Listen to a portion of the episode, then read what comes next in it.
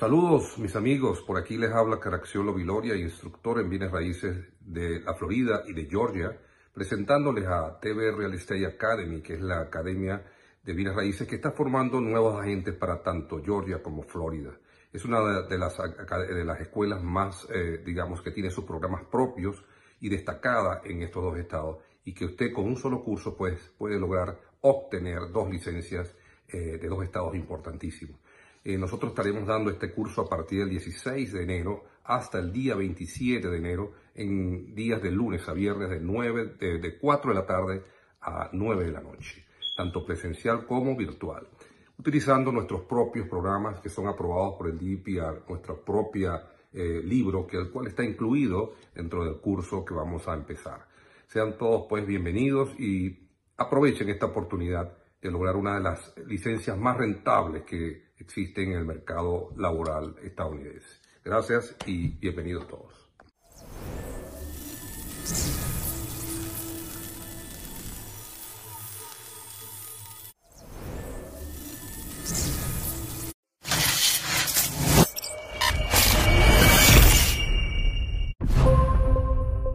Buenos días, buenos días. Caiga quien caiga TV, como siempre. Recuerden que yo soy un ángel. Yo soy así, hablo sin mala fe, sin buscar otras cosas. Bienvenidos nuevamente, como siempre, las bendiciones del Padre Celestial para todos y cada uno de los que nos ven o nos oyen.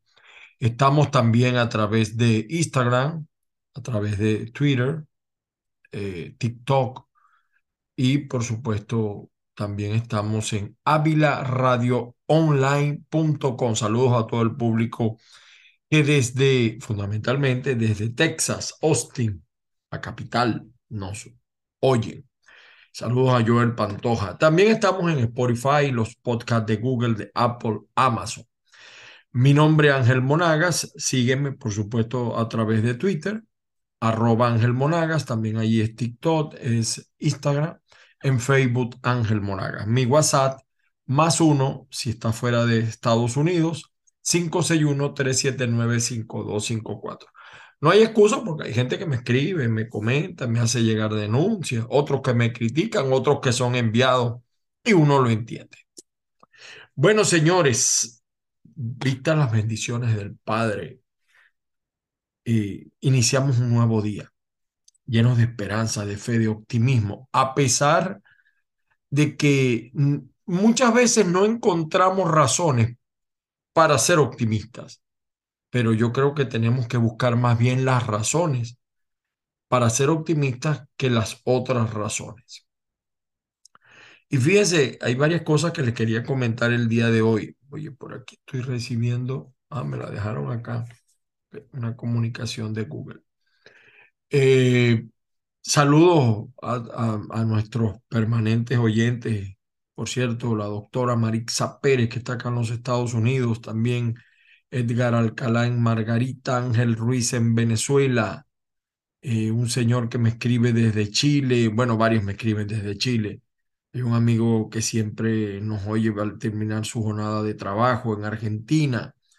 Eh, también estoy viendo por aquí, pero no me da tiempo leer todo. Algunas veces yo respondo. A los que están en el chat, muchos saludos. Si hay alguien en el chat, no puedo percatarme ahorita. A todos. Fíjense, muchas veces uno cuando está fuera de, del país llega a varias conclusiones porque uno ve otros comportamientos y hay como una, una suerte de experiencia que uno va adquiriendo.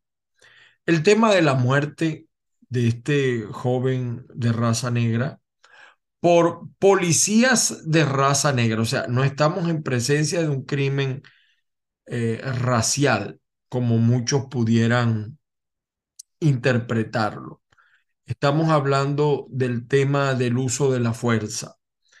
En Estados Unidos se está investigando la muerte de Tyre Nichols, un hombre negro 29 años, que falleció cuando fue arrestado el 7 de enero en Memphis. En Memphis nació Elvis Presley, por cierto. Cinco oficiales de policía fueron despedidos tras determinarse que habían usado fuerza excesiva en sus interacciones con Nichols. Lo digo porque algunos, mmm, seguramente que en el programa de Diosdado lo dirán, bueno, ahí está, critican a Venezuela, eh, los golpes, la, el uso de la violencia, y miren en Estados Unidos. Pero ya, fíjense esto, y siempre lo, los chavistas son especialistas en hacer comparaciones. Estamos hablando de una nación de, más de 300, 400 millones de habitantes, donde hay todas las razas imaginables, indios, mmm, españoles, noruegos, latinoamericanos, es decir, aquí hay de todo, árabes. y eso ha dejado, por supuesto, esa interrelación ha dejado un bagaje cultural. Nuevamente aquí, pero fíjense la diferencia con Venezuela. Aquí los medios no ocultan, sacan todo. Yo no voy a decir que eso es una regla infalible, porque siempre hay su manejo de la cosa, pero se dio a conocer lo que pasó. Y fíjese cómo se vuelve a plantear aquí el tema de la reforma policial, que en Venezuela hacen tanto por las reformas policiales, pero no hacen lo que tienen que hacer. El uso razonable de la fuerza. Hay cinco niveles de fuerza. Desde que el policía porta un uniforme hasta ese es un nivel de fuerza. Cuando usted ve un policía uniformado, usted recoge, usted tiene teóricamente hablando. Desde que usted ve una patrulla, fíjese que aquí en los Estados Unidos les permiten a los policías llevarse las patrullas a sus casas. Lo hacen, a diferencia de Venezuela, si le permiten a los policías llevarse las patrullas a su casa, hacen desastre. Y además no hay el número suficiente de patrullas para que un policía se lleve la patrulla a su casa. Aquí sí, porque ese es un nivel de fuerza en la comunidad. El que el malandro que llega y ve una patrulla dice, bueno, y el ser humano responde a esos estímulos. Ahora, se vuelve a discutir el uso razonable de la fuerza. Eh, hubo un juez eh, de la Corte de Estados Unidos en 1989, me lo leí ayer, eh, ayer o hoy temprano, no recuerdo. Los agentes, decía esa sentencia que los agentes de policía a menudo se ven obligados a tomar decisiones en fracciones de segundo, es verdad, en circunstancias tensas, fuertes, inciertas y que evolucionan con rapidez para aplicar la, la cantidad de fuerza necesaria en una determinada situación. ¿Cuánta fuerza es necesaria para restablecer el orden? Para contener una amenaza. A mí me da mucho gusto, por ejemplo, cuando veo algunas protestas en los países asiáticos, cómo esos policías están entrenados para aguantar y les tiran piedras, palos, de todo, y ellos aguantando allí. En Perú, donde hemos visto desastres, no cesan las protestas tras lo que le pasó o la destitución del señor Pedro Castillo en diciembre.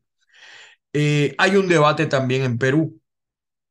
En las últimas semanas, producto de estas manifestaciones, han perdido la vida en Perú 58 personas.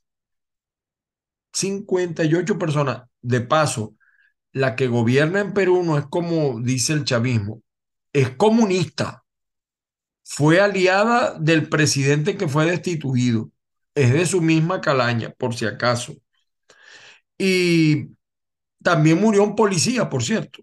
Eh, mm, se le incendió el vehículo. Entre los fallecidos hay adolescentes, hay vendedores callejeros que no asistían a la marcha. La Policía Nacional, pues, ha reportado todas estas situaciones. Y, por cierto, que muchos venezolanos están regresando de Perú. En un informe reciente eh, hubo una periodista que dijo eh, que las protestas han dividido a la opinión pública en Perú. Y hay quienes consideran que la presidenta Dina Boluarte ha abusado de su poder al enfrentar las manifestaciones. Y otros eh, que, que, tiene que hacer más por, por, por mantener el orden. Ahora, la lucha por controlar un país no puede ser agresiva. Y esto se lo, lo digo con respecto a Perú, pero también con respecto a Venezuela. Eh, no se puede tratar las protestas, la crisis de protesta, como un desafío político. Y eso lo digo no solo por Perú, también por Venezuela, que los maestros no han regresado a las aulas, siguen en las calles los maestros y los trabajadores públicos y los pensionados y jubilados. No se puede interpretar la protesta como una amenaza a la seguridad, pero siempre hay que estar, por supuesto, pendiente de los desórdenes, eh, eh, ¿cómo se llama? Los saqueos y esas cosas. Eh, ahora, la pregunta es, ¿hasta qué punto se puede ceder y permitir que la gente haga desastre? Es la pregunta. Hay que proteger la vida y hay que proteger, hay que mantener la tranquilidad. Ahora, un país no puede estar tranquilo si hay una situación de injusticia. En América Latina está llena de protestas, de disturbios, el problema de la desigualdad, del descontento. Y es necesario en este momento reflexionar sobre el papel del policía en líneas generales. Porque los abusos policiales, dígame Cuba, suelen ser el resultado de la impunidad generalizada, la falta de supervisión, una cultura institucional que opaca o, opaca. Eh, yo conozco casos de que es necesario, pues, en muchos países de América Latina se ha planteado una reforma a esto, al trato de los detenidos, las políticas de rendición de cuentas, etc. Eh, es interesante este tema, porque lo estamos viendo en Venezuela como los cuerpos de seguridad también amenazan, eh, agreden, causan desaliento y ellos, y ellos mismos son parte del, es decir, ellos son víctimas del propio problema, porque cuando un trabajador pide mejoras salariales, mejoras en las condiciones de trabajo, está involucrado el policía. El policía gana, como diría mi amiga Ada Rafali, cuatro lochas negras. Eh, y fíjese cómo las protestas cambian. Estaba viendo también la prensa ayer o esta, esta madrugada, no recuerdo. Eh, flores, peluches y fotos en la estatua de una poeta ucraniana. Así son las protestas silenciosas en Moscú. En medio de la represión del gobierno ruso, algunas personas se han atrevido a colocar ramos de flores y otras ofrendas en un monumento como una forma de protestar por el ataque ruso contra civiles en Ucrania.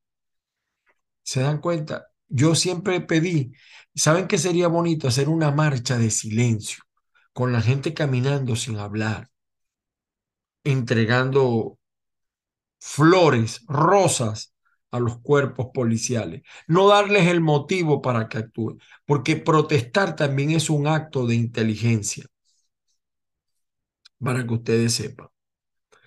Eh, lo otro que les iba a comentar hoy era lo del libro, el libro de Mike Pompeo. Me, lo tengo, lo voy a ofrecer gratis a todos los lectores de caigaquiencaiga.net. Pero yo he leído el libro, ¿no? Dice cosas muy interesantes, hace juicios a la oposición. Pero me preocupa algo. Hasta ahora, yo no quiero decir que no sea así. Hasta ahora no he encontrado nada de eso, de lo que le dieron a la oposición. Aunque yo tengo mi teoría, es decir, yo tengo años diciendo que al señor Leopoldo López le dieron a él y a un grupo un dinero para a estas Fuerzas Armadas mercenarias que gobiernan Venezuela eh, comprarla. El único, al único parece que le cumplieron fue al que estaba en el SEBIN, que, que, está aquí en Estados Unidos. El señor Figuera no es ninguna mansa paloma, de paso, como el, general Rodríguez. Eh, dicen también que le dieron un dinero a, a la gente del TCJ, etcétera. Pero hasta ahora, yo he leído el libro, hace consideraciones fuertes contra la oposición, pero no lo he visto. Sí sé, cuando estaba Donald Trump de presidente, escuché la decepción que tenía Donald Trump sobre eh, eh, Guaidó y, López, aunque él no los mencionó directamente. Pero eh, Donald Trump es un personaje además polémico y, uno no puede interpretar todo lo que él dice literalmente. Lo que les quería decir es que a mí lo que me extraña, y ahí lo dejo, cuando los organismos de medios del chavismo están regando el libro, es por algo. O sea, veo la mala intención y escucho audios y tal. O sea, hay toda una campaña montada desde Miraflores desde el GEDO cubano para deformar el libro y sacarle provecho en contra de la oposición, es decir, destruir la oposición. Yo no estoy diciendo que la oposición es buena, de paso. Lo que estoy diciendo es que hay gente mala, pero también hay gente buena. Y no tiene moral. Nadie, a mí me extrañó ver eh, eh, venezolana de televisión promoviendo el libro, eh, Telesur, oye, ¿de cuándo acá? ¿Ustedes creen que si de verdad ellos eh, lo, están promoviendo porque ellos son buenos y les interesa que lean a Mike Pompeo? No, no. Allí hay un, hay que tener cuidado de no ser eh, conejillo de indias de esta gente, de, de estos que manejan el gobierno que rige Venezuela, a mi juicio ilegal, porque yo considero que por cierto, saludos a la gente de BTV. Ayer me entrevistó Carla Angola. Yo considero que Maduro empezó mal. Él nunca ha debido encargarse del poder cuando murió Chávez. En todo caso, le correspondía a Diosdado, pero Diosdado no tuvo el coraje para enfrentar a, Maduro y Maduro, con el trabajo que le hicieron a Chávez, una bruja, etcétera, lo convencieron de que tenía que ser Maduro su sucesor. Pero ya Maduro empezó mal, empezó mal. Y después en, el, en las subsiguientes elecciones, tampoco creo que Maduro haya ganado, pero no tengo pruebas de eso. Es decir, tengo especulaciones, pero yo sé que él empezó mal. Lo que pasó en las elecciones tendrá que aclararlo en algún momento el señor Caprile. Y, no he visto elementos que, que demuestren que, que, que, que fue como dice la gente, ¿no? Hay que tener cuidado a veces con esta cosa. Yo tengo, lo que sí yo creo es que Capriles dejó perder una gran oportunidad cuando el pueblo se volcó a la calle porque había una realidad que se respiraba, igual que la dejó pasar el señor Guaidó. Le quería hacer esta referencia. Lo cierto es que ayer los maestros, los trabajadores, las madres salieron a protestar, salieron a reclamar. Y, y quiero que vean esto. Ahí hay dos mujeres que hablan. La última que les voy a colocar es una representante que habla en una asamblea de maestros. Yo no voy a comentar nada. Vean ustedes los videos, cortico, es cortico, no es tan largo, y ustedes harán su juicio a continuación.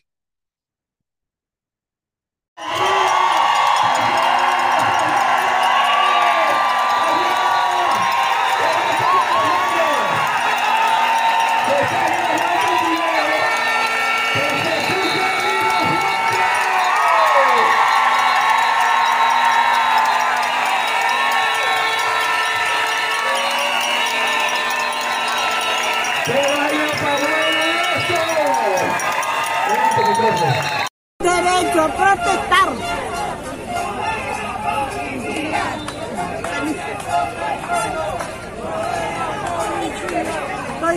Aquí tienen pues un ejemplo claro de lo que queremos nosotros, sin miedo.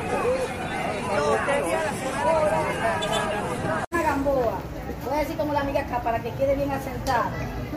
Nos vienen a, a proponer que nosotros como representantes debemos de darle el derecho, según los artículos, y la educación a nuestros hijos. Pero como representante ya, que ya tengo cinco años acá, porque mi estudia quinto grado, nos ha tocado tener asamblea con la directora antigua y a nosotros nos toca traer un pupitre o una silla. Entonces usted me dirá qué educación quiere el gobierno que mi hija reciba, voy a hablar por la mía, sentada en un piso. Que mi hija tenga que traer los implementos para limpiar la escuela, porque tampoco hay ni un detergente, tampoco hay un baño donde mi hija si le da cólico tiene que ir al baño. Aparte, nuestras necesidades básicas no influyen nada más la de los maestros, sino como padres. El pueblo lo está matando es el hambre, hambre y desempleo. ¿Sabe por qué desempleo? Porque soy profesional desde hace casi 10 años y por no tener una palanca política no puedo trabajar. Entonces quiere decir que no es nada más los docentes, sino nosotros nos partimos el lomo a diario para saber qué le damos de comer a nuestros hijos. Muchos niños vienen y se han desmayado aquí en la escuela. Entonces, quizá usted dirá, no, este es de la oposición. No, no soy de ningún partido político. Como ven, soy cristiano, soy de Cristo. Pero la realidad hay que decirla a todo aquel. Resulta que en muchos años pasados, cuando yo estudiaba, le daban una leche a un niño y una galleta. Ahorita nosotros no contamos con un vaso de leche para nuestros hijos, ni en nuestro hogar, porque no tenemos los recursos, porque estamos desempleados como profesionales, ni en la escuela tampoco, porque el gobierno la va a subsidiar. Entonces, ¿cuál es la propuesta? Yo como representante tampoco traeré ni a mi hija quinto ni a mi hija kinder a pasar hambre aquí en la escuela. Porque trato de hacer lo posible por subsidiarle su comida allá. Pero cuando no tengo, quizás, así como yo, hay muchos representantes, anda para la escuela porque te van a dar por lo menos arroz. ¿Verdad que sí? Pero cuando llegan los niños, no hay comida, la van a para atrás. Entonces, alguien con hambre no tiene intelecto, no tiene inteligencia, nada puede captar. Muchos niños han venido y se han desmayado. Entonces, ¿qué puedo referir yo? El niño tiene hambre, el niño está desnutrido. Entonces vienen a presentarnos los derechos como padres de exigir traer a los niños, sí, pero ¿dónde la voy a sentar? En el suelo. ¿Dónde está el derecho del gobierno que traer un pupitre? ¿Dónde está que yo con mis maestras tengo que sacar dinero de donde no tengo para comprar pintura para pintar el salón? Eso no me compete a mí como representante. Eso le compete al gobierno. Y mientras cada quien se va sumando, vamos... Bueno, mmm, saquen ustedes sus conclusiones. Ni les quito ni les pongo. Por cierto que también estaba viendo eh, la, con la visita del de, el, el señor este de la, de la organiza, de la, del Comité de Derechos Humanos de las Naciones Unidas, algunas críticas, porque es que los venezolanos queremos que venga, que venga alguien de afuera a resolver nuestro problema. Y eso no va a pasar. Y menos en este momento de crisis mundial, con el problema de Rusia, de Cuba, la situación tensa entre China Estados Unidos, el interés de los pueblos está en otro orden de los pueblos que, que, pudieran eh, estar involucrados en eso.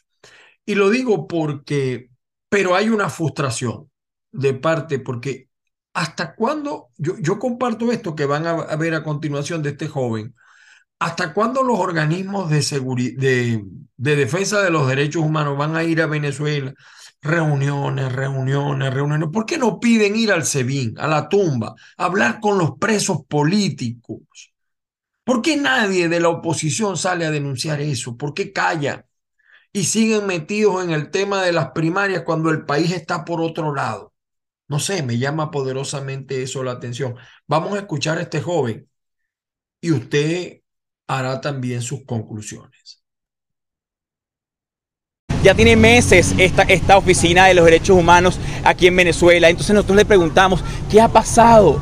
Claro que creemos en la buena voluntad de estos organismos, pero ¿hasta cuándo vamos a seguir esperando por ustedes? ¿Hasta cuándo los venezolanos tenemos que demostrar una y mil veces que Venezuela es un, país en crisis, que Venezuela es un país que se siguen violando los derechos humanos y que además se cometieron crímenes de lesa humanidad? ¿Qué tenemos que demostrarle? Venezuela es un país que está secuestrado por unos criminales de lesa humanidad que el mundo tiene que reconocer como tal, ¿vale? Nosotros no estamos aquí luchando contra unos políticos.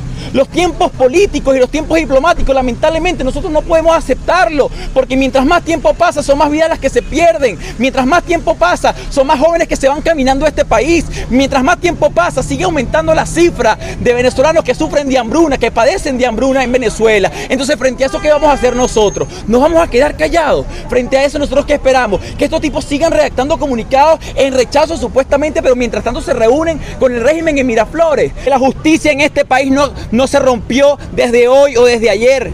Es que tiene años rota. Es que estos tipos no creen en la justicia porque tienen como política de Estado acabar con los venezolanos, porque tienen como política de Estado acabar con todo el que, crea, que crean distinto a ellos, con todo el, venezolano que, que quiera libertad.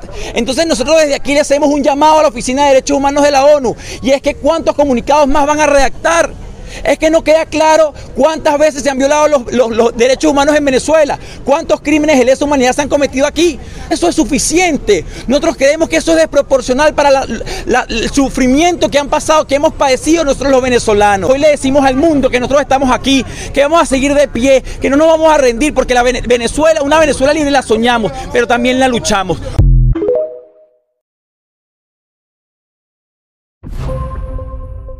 Bueno, ustedes lo escucharon, saquen sus conclusiones en base a todo lo que hemos conversado nosotros, no hemos hablado.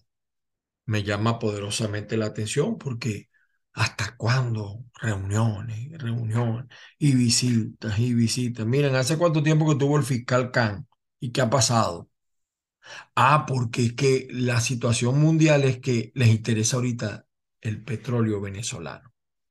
Entonces pareciera ser que eso es más importante que el, el, sufrimiento del pueblo. Digo yo, me disculpan y me perdonan.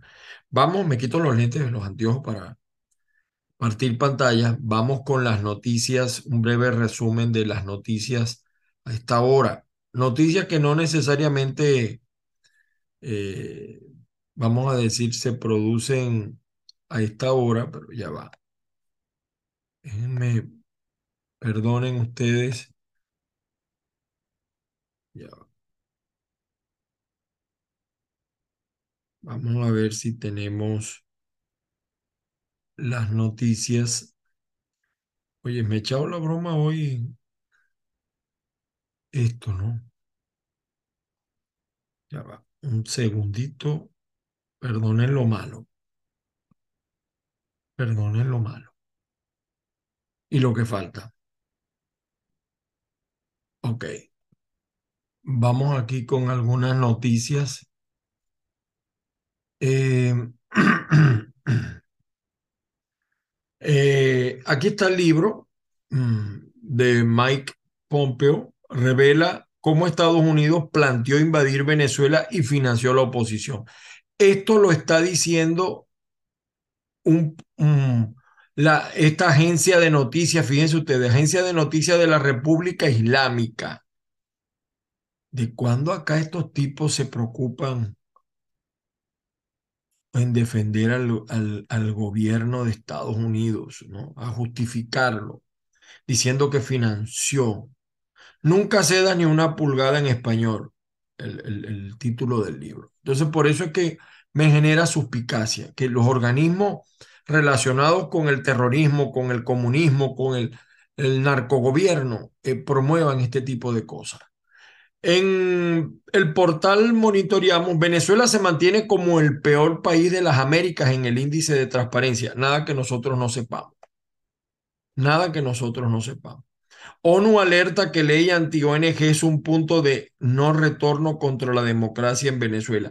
Pero yo, fíjese que yo ahí sí hago una salvedad las, hay que defender las ONG auténticas, las verdaderas.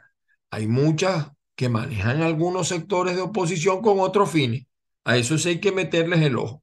Eh, felicitaciones a los meninos de Caracas que ganaron, le ganaron a los a las sardinitas de, de, de La Guaira. Opositores exhortan a la OIT a escuchar a los trabajadores venezolanos. Un exhorto. ¿Ve? Miren, elevan a 93 los muertos en ataque contra la policía en Mezquita, en Pakistán. 93 y más de 150 heridos. Eh, la situación de la migración venezolana sobre la que, por cierto, el ex embajador eh, no hizo nada, ni Guaidó tampoco hizo nada. Migrantes venezolanos y de otras nacionalidades se entregan en la frontera. Iglesia española acoge a inmigrantes llegados en el timón de un petrolero, como polizontes. El diario tal cual digital señala, inmigrantes venezolanos protestan en New York tras ser desalojados de hotel en Manhattan. Nueva York tiene una política contra los ilegales bastante interesante. Incluso le permiten, creo, no, no estoy 100% convencido, pero creo que le permiten votar a algunos indocumentados que ya tienen años, etcétera, en algunos procesos.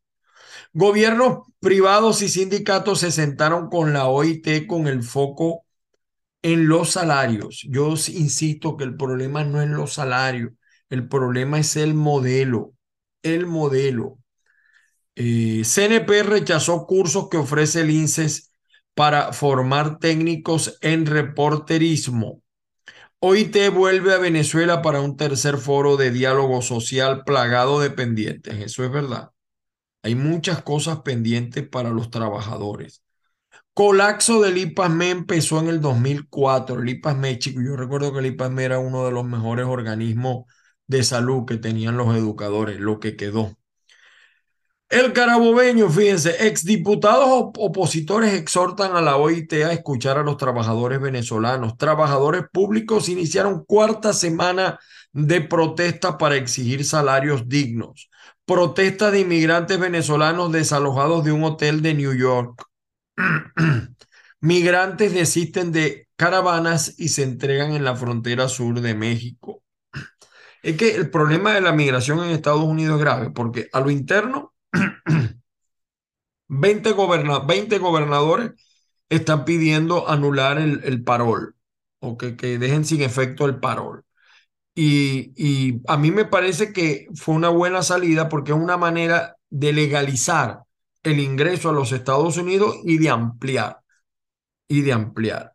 Eh, el que se pueda venir no tenga visa, pero se puede acoger a un parol solicitándolo alguien y evitar que por la frontera se sigan pasando escenas. Allí está metido el narcotráfico, la trata de personas, prostitución.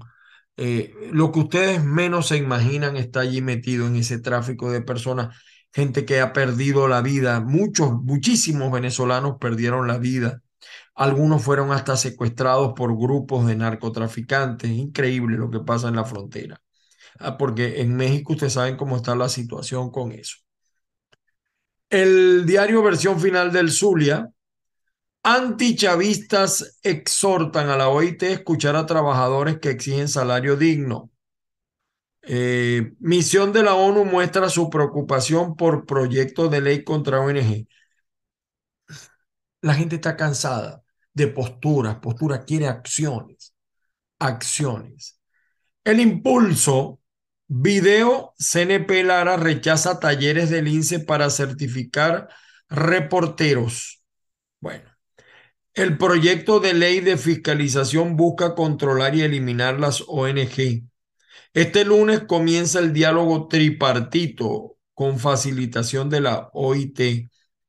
Vecinos del oeste de Barquisimeto denuncian insalubridad en servicio de agua. Eso es en toda Venezuela. Eso es en toda Venezuela los docentes larenses volvieron a la calle y aquí quieren marear a la gente. Miren, estas son estrategias bien manejadas. Decreto de canonización del beato José Gregorio Hernández podría aprobarse este año. De una manera para que la gente baje por las protestas, a mi juicio, ¿no? Eso es una consideración mía. Vamos a ver alguna prensa impresa del diario 2001. ¿Qué nos dice el 2001? Vamos a ver el 2001 nos dice, prometen full seguridad para la serie del Caribe, en Caracas será. Sí, ahí va a haber seguridad para los que estén en la zona de ellos. Por cierto. Las mascotas también gozan de pólizas de seguro. Está bueno porque bastante que gastan los que tienen mascotas en, hospitalización, en, en medicinas, en atenderlos, en consulta. Docentes rechazan, dice la prensa, Docentes rechazan que bachilleres y milicianos den clase. Ahorita hay un tema con esto. Incluso están culpando a algunos alcaldes venezolanos eh, por algunas posturas en torno a esto.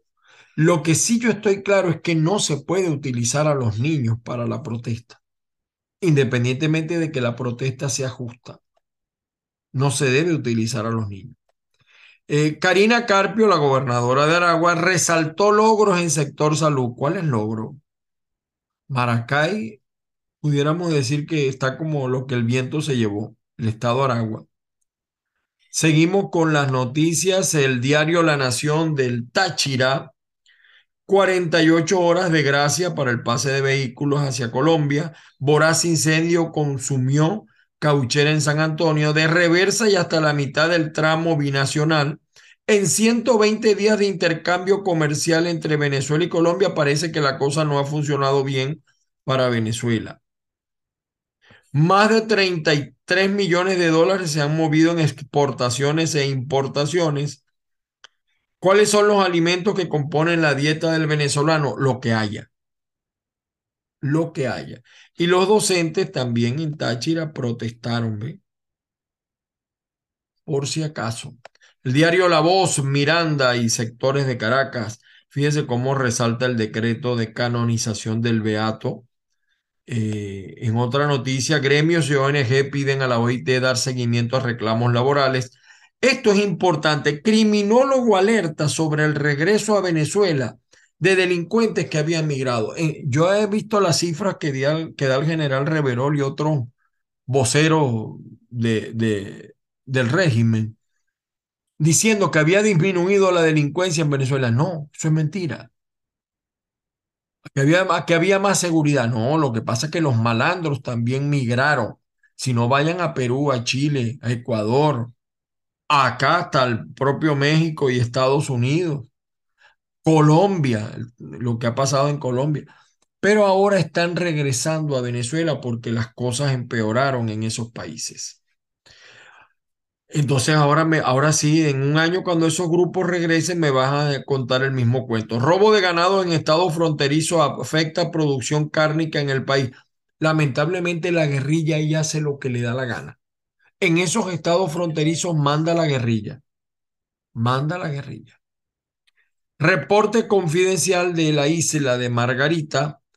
Eh, la calle no se calla hasta que el dictador se vaya. No podemos, yo, o sea, yo creo que estas protestas no, tienen, no pueden tener ese objetivo porque entonces se politiza. Ese objetivo tiene que tener una protesta aparte. Una protesta aparte. Oposición ofrecerá jornadas de formación para participar en primarias la oposición con las primarias y el país por otro lado. Avería en planta potabilizadora del sistema Turimiquiri deja sin agua Sucre y a Nueva Esparta. ¿Cuándo no es Pascua en diciembre? Si en Margarita agua no hay. Igual que falla mucho la electricidad. Aquí está el duro de Monagas, del estado Monagas. Cabellos, el imperialismo no nos va a dejar tranquilos. Claro que no. Claro que no, porque los que tienen relaciones con el narcotráfico, con cosas malas, con malos gobiernos, con muertes, con asesinatos, no los pueden dejar tranquilos. Ojalá sea así, pero ojalá no solamente que se ocupen, no solamente que se preocupen, sino que se ocupen. Habitantes de San Jaime solicitan una ayuda, ayuda ayudita del gobierno maturinés Vendedores de comida rápida siguen chambeando en calles de Maturín. ¿Y qué más van a hacer? Gobierno de Luna materializó en 2022 importantes alianzas estratégicas en el sector turístico. El Oriental de Monaga saca lo de los, Leones del Caracas. Por pensión digna, jubilados del 6CPC se suman a la protesta en Monaga. ¿Se dan cuenta? Aquí hay chavistas metidos. En Monagas, casos de abuso contra menores va en ascenso. Es verdad. ¿Qué estará pasando allí? Que hay muchos abusos de menores. Eh, lamentablemente. El correo del Caroní. Acceso a la justicia advierte sobre fines represivos del proyecto de ley contra las ONG. Directiva de Sidor compromete a reincorporar 2.500 trabajadores en condición de no, requerirlos, de no requeridos en febrero. Bolívar Gas aumenta precio del GLP tomando como referencia tasa de cambio del BCB. O sea, ahora en Venezuela quieren cobrar todo, pero no lo prestan. Así está pasando con la electricidad. El agua, entonces en el agua, por ejemplo, te dicen, no, porque no tienes agua, pero te damos el servicio de agua servida, mal llamadas aguas negras. Fíjense cómo marean las cosas, porque papá petróleo se acabó. El ingeniero venezolano diseñó el sistema de protección contra rayos del cohete SLS de la NASA. Qué bueno, este ingeniero venezolano. Eh, Almagro pide a la comunidad internacional no ser indiferente ante ecocidio y violación de derechos humanos en el arco minero de Venezuela. Costo de la canasta alimentaria en Bolívar superó los 500 dólares y el rancho ardiendo. Noticia al día, Venezuela entre los países con peor nota por corrupción y criminalidad según Transparencia Internacional. No nos está diciendo nada nuevo. El nuevo Gerald de Miami, mire esto, Diosdado Cabello quería sus tierras, a este venezolano le salió muy caro decir que no. Él le dijo que no y le salió muy caro. Lean este reportaje, vamos a ver si lo bajamos. Un alto funcionario del régimen de Maduro quería sus tierras. Este ganadero venezolano dijo que no sin darse cuenta de que era una oferta que no podía rechazar porque el costo era muy peligroso para que ustedes vean. El diario Las Américas, Estados Unidos, Biden, Trump o DeSantis, comienza a calentarse el ambiente político y esto va a tener efecto en materia migratoria. Hay planes, hay proyectos y los republicanos van a tener que definir si están a favor o están en contra. El diario, el New York Times, eh, bueno, aquí está hablando de cómo las medidas que han adoptado en contra de Rusia eh, los amigos las han ayudado a superarlas. Y por aquí había un artículo que me llamaba, eh, ah, que lo, fíjense, las familias negras están dejando Nueva York por los altos costos en la ciudad para la educación. Esto me, llamó poderosamente la atención. Y en Europa, el diario El Mundo, la justicia europea de la razón allanera, allarena sobre los huidos del primero de octubre o el, el 1O y acerca de Puigdemont a España. Ahí es interesante lo que eh, por aquí, mire. Psicología. La epidemia de falsa ansiedad que provoca la vida moderna es todo lo opuesto a lo recomendable para la salud mental. Interesante estos artículos. Algunos videos que les iba a mostrar, no se los puedo mostrar completo. Esto está en tela de juicio. El muchacho que mató el Guardia Nacional cuando lo traía esposado al parecer lo empujó y lo mató. ¿Ve? Al parecer lo empujó y lo mató. No puedo mostrar el video porque las normas comunitarias de YouTube me lo prohíben, igual que estas madres, como la violencia como cultura se ha apoderado de nuestro pueblo. Estas madres que, que, que pusieron a pelear a, sus a sus hijas. Madres incitadoras pusieron a pelear a sus hijas. Y a una la iban, bueno, qué lamentable esto. Y esto lo vimos ayer, el niño que le habló a la ministra de Educación. Señores, todo por hoy. Saludos a todos los que nos ven, nos oyen, nos escuchan. Recuerden seguirme por Twitter, por TikTok, por Instagram como arroba Ángel Monagas.